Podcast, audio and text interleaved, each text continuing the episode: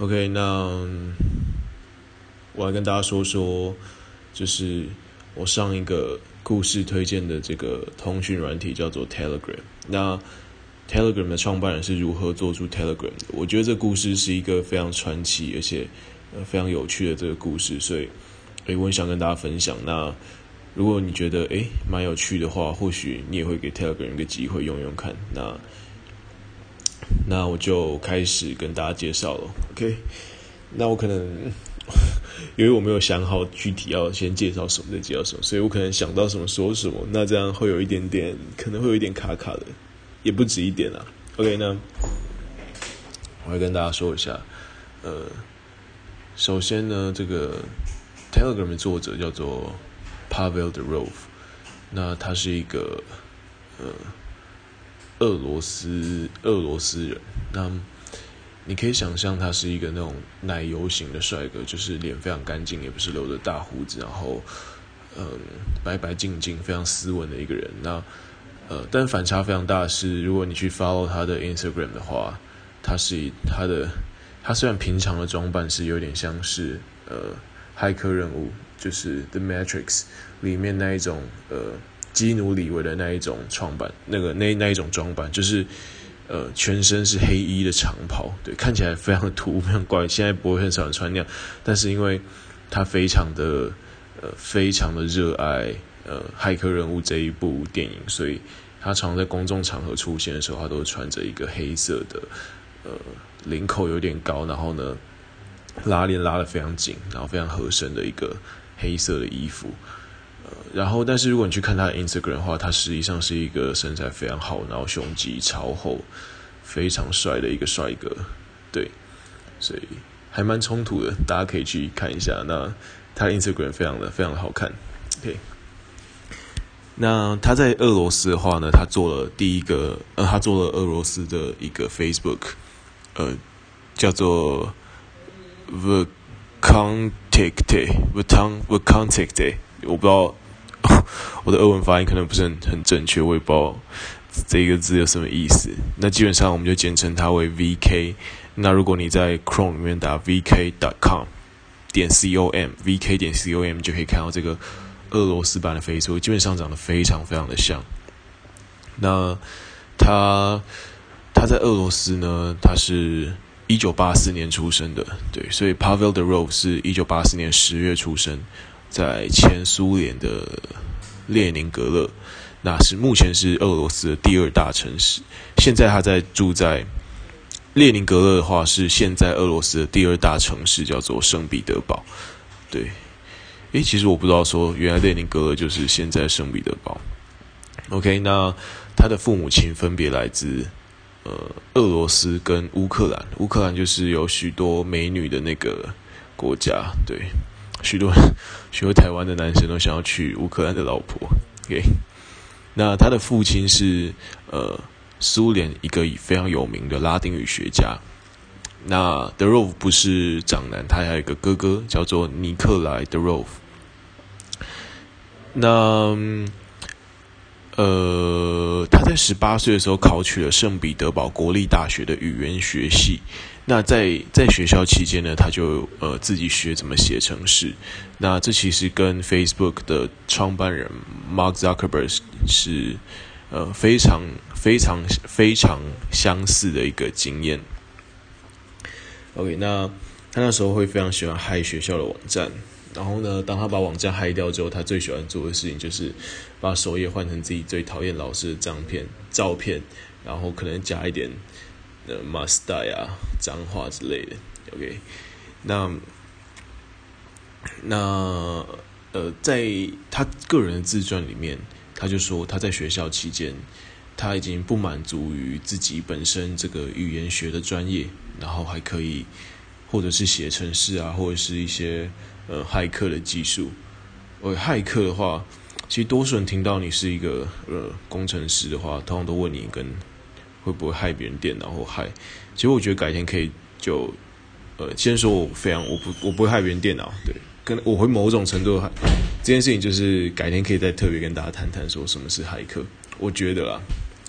那 Durov 其实，在学校期间他，就想要成为像 Zuckerberg 那样的一个一个网络偶像，叫做 Internet Icon。对，那所以二零零六年他就从以非常优异的成绩从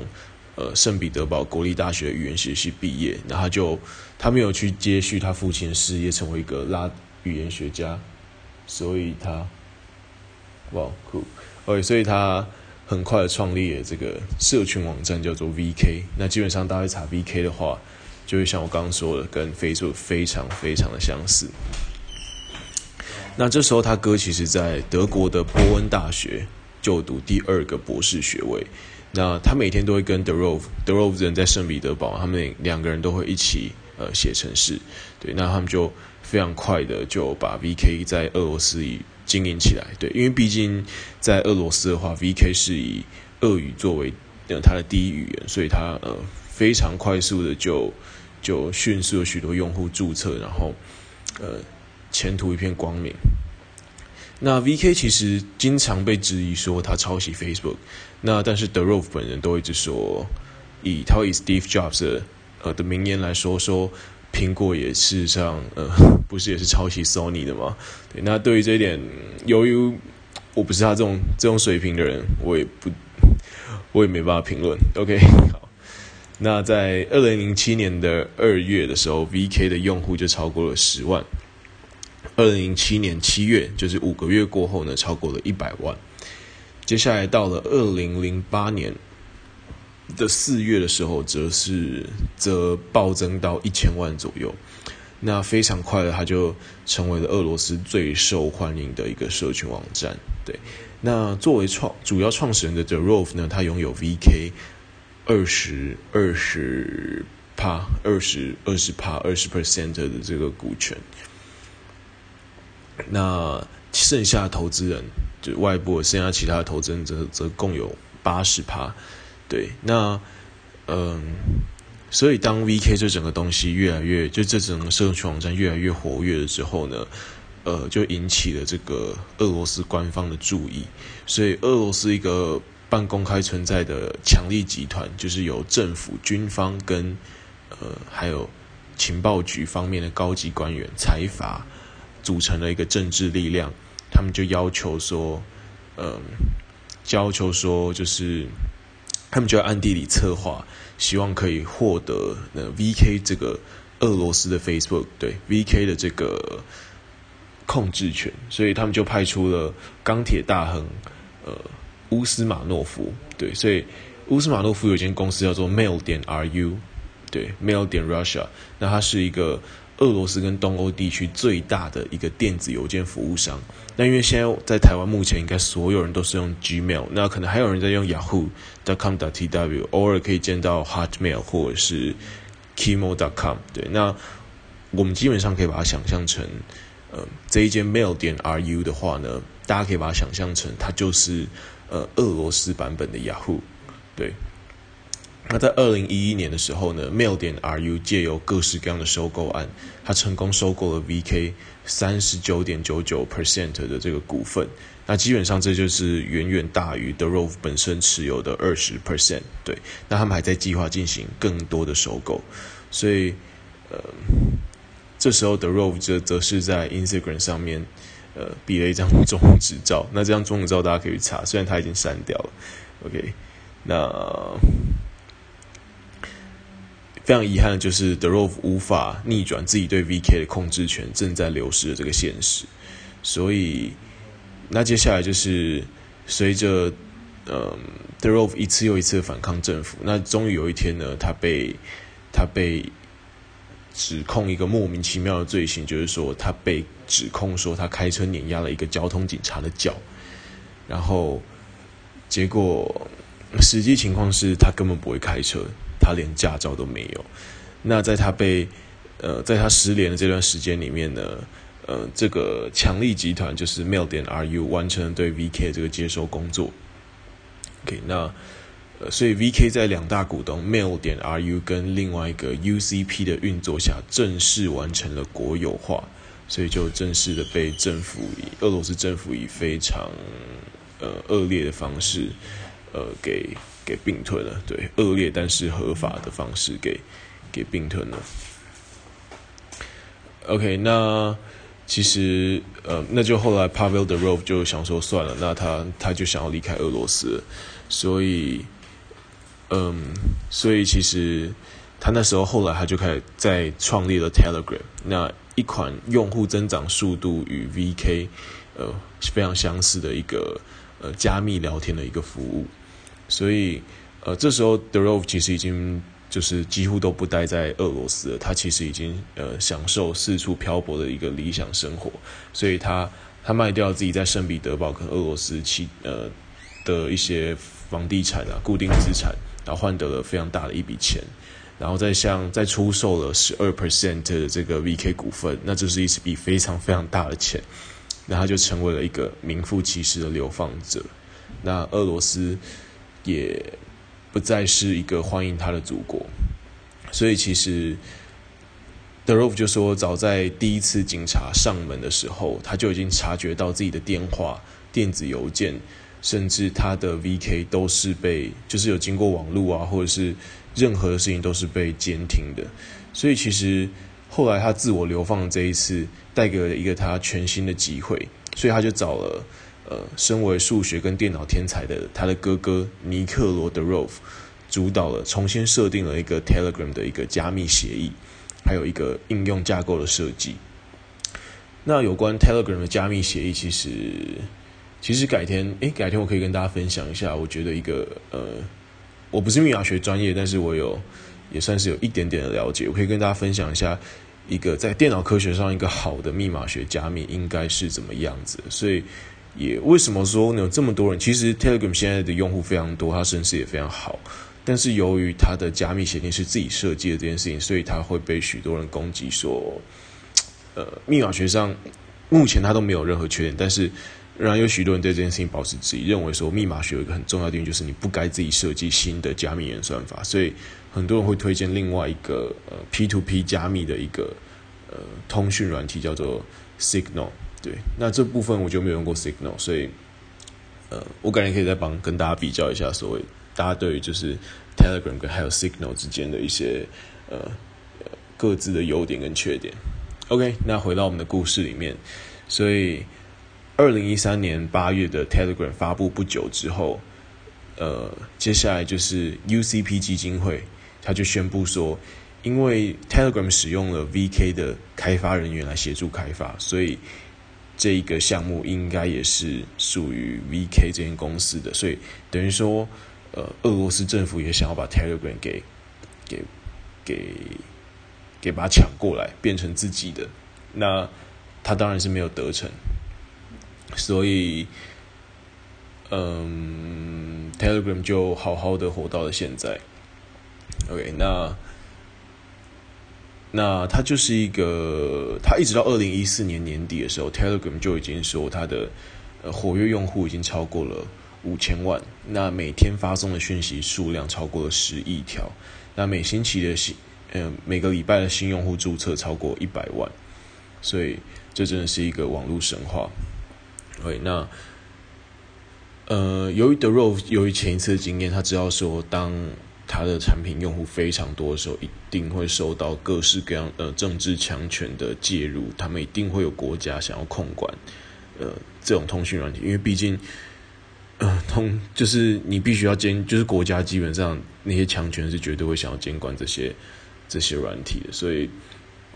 呃所以 Telegram 是完全由 Durov 私人拥有，完全不引入其他的投资人，而且他宣称他绝对不会出售这一款。这一款软体，那维持着 Telegram 这个软体日常营运的是规模极为精简，然后开发实力是一流的一个技术团队。OK，那呃，曾经有一个呃，曾经有一个就是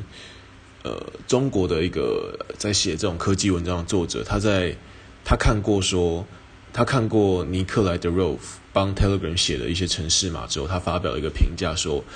呃，Telegram 所用的这个协议叫做 MT Proto，非常的优秀，那兼具数学跟工程之美，然后它的加密基础非常的完善，同时又在工程上非常出色出色，所以 Telegram 传递消息的，呃，传递消息实际是函数，然后它的可扩展性相当强，所以这个 MT Proto 其实是获得了呃非常高的一个评价，然后安全性非常高，然后然后在工程上也是一个非常出色的一个一个演算法。OK，所以呃。这整个团队里面所用的，就是整个 Telegram 整间公司运作所需要的一些伺服器啊，还有呃团队背后的薪水都是由 Durov 呃他自己买单的，对。那这就是呃 Telegram 的故事，所以，我觉得我觉得还蛮还蛮还蛮 还蛮传奇的。OK，那。The Rove 和他四个最关键的同事，每隔一段时间就会更更换他们居住的地址。那他们目前每到的地方就是用 Airbnb 找房间。呃，不知道大家知不知道 Airbnb？Airbnb Airbnb 就是一个类似你可以随时订房间的一个一个软体，非常好用，我都用 Airbnb 来订订房。即使在台湾或者是出国玩的时候，都是用 Airbnb。所以其实 Telegram 是。人们目前完全不知道 Telegram 的办公室地址在哪里。对，这是一个目前全世界呃月活跃用户两三亿的一个一个软体服务，然后没有人知道他的办公室地址在哪里。OK，那这基本上我们可以说 The Road 是一个嗯呃数位游牧民族。对，基本上就是。所谓数位游牧民族，就是他有办法，他已经实现了他的财务自由，那他可能整天就在全世界各地旅行，然后他只要靠着一台电脑，他只要靠着手机，他就有办法赚到非常大量的钱，然后有非常非常夸张、非常惊人的影响力。所以，呃，Durov 现在已经是一个偶像级的人物。OK，那所以如果你听完的话，你也觉得 Durov 是一个。还有 Telegram 是一个很酷的故事的话，我蛮推荐大家真的去用用看 Telegram 的。对，因为，嗯，我们常说，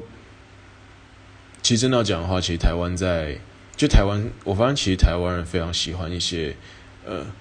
欧美的欧美的东西。对，因为相对来说，其实我们比较不崇尚中国的。中国软体，我们也除了淘宝以外，其实我们也不用微信，也不用微博，我们就会自己觉得说，诶，我们都是用呃欧美的 Facebook、Instagram。但其实事实上，呃，现在欧美人真正多数在用的的软体，其实，呃，其实已经改变了。但是我发现，其实台湾人在某个时间更很快，但是其实我觉得现在来说的话，台湾人其实。很多的很多的东西其实都没有 update，像包括我们都还在用 Line，好歹我们也可以尝试看用看 WhatsApp 或者是 Telegram。那也很多人从 Facebook 转到了呃 Snapchat，对，因为毕竟 Instagram 是抄抄袭 Snapchat。然后以部落格来说的话，其实现在如果我们真的要这么的效法欧美的话，其实现在有非常好用的 Medium，那它在。各式各样，包括呃浏览的舒适度啊，App 啊，各式各样的东西上，我觉得都做的比呃台湾目前最大的 blog 网站应该是匹克邦嘛，因为基本上要找吃的，一定会去看到匹克邦。那我也觉得比 P 文好非常多，所以我觉得，诶，其实我们在许多生活习惯用的 App 啊，各式各样的东西上都有非常大的一个在，我不会说改进，但是我说如果我们要追逐潮流的话。还是有一个很大的空间可以追逐潮流的。那当然，对于追逐潮流这件事情好不好，大家就是见仁见智。对，你也可以说我用的习惯和必须用最新的，那那我也无话可说。只有说，如果你我觉得，如果大家都想要追逐就是最新的潮流的话，或者是因为毕竟其实有很多新的机会跟新的想法都会发生在这些最新的东西上面，它会产生怎样的发酵或什么东西的时候，必须是嗯。我们亲自去体会的，所以在这边先推荐大家一个 Telegram。那至于很多像 Medium 或者是各式各样的这种，我觉得诶还不错软体，但是我觉得目前没有台湾没有这么多人在用，可能是某一些呃某一些人会率先先去用，就是还比较少少数的人会先去用的话，那我改天再再推荐给大家。OK，那谢谢大家听了我说这么多的废话。OK，那现在凌晨四点三十分，对，希望赶快天亮，好饿哦，想吃东西。OK，那 We'll see you guys soon. 好，拜拜。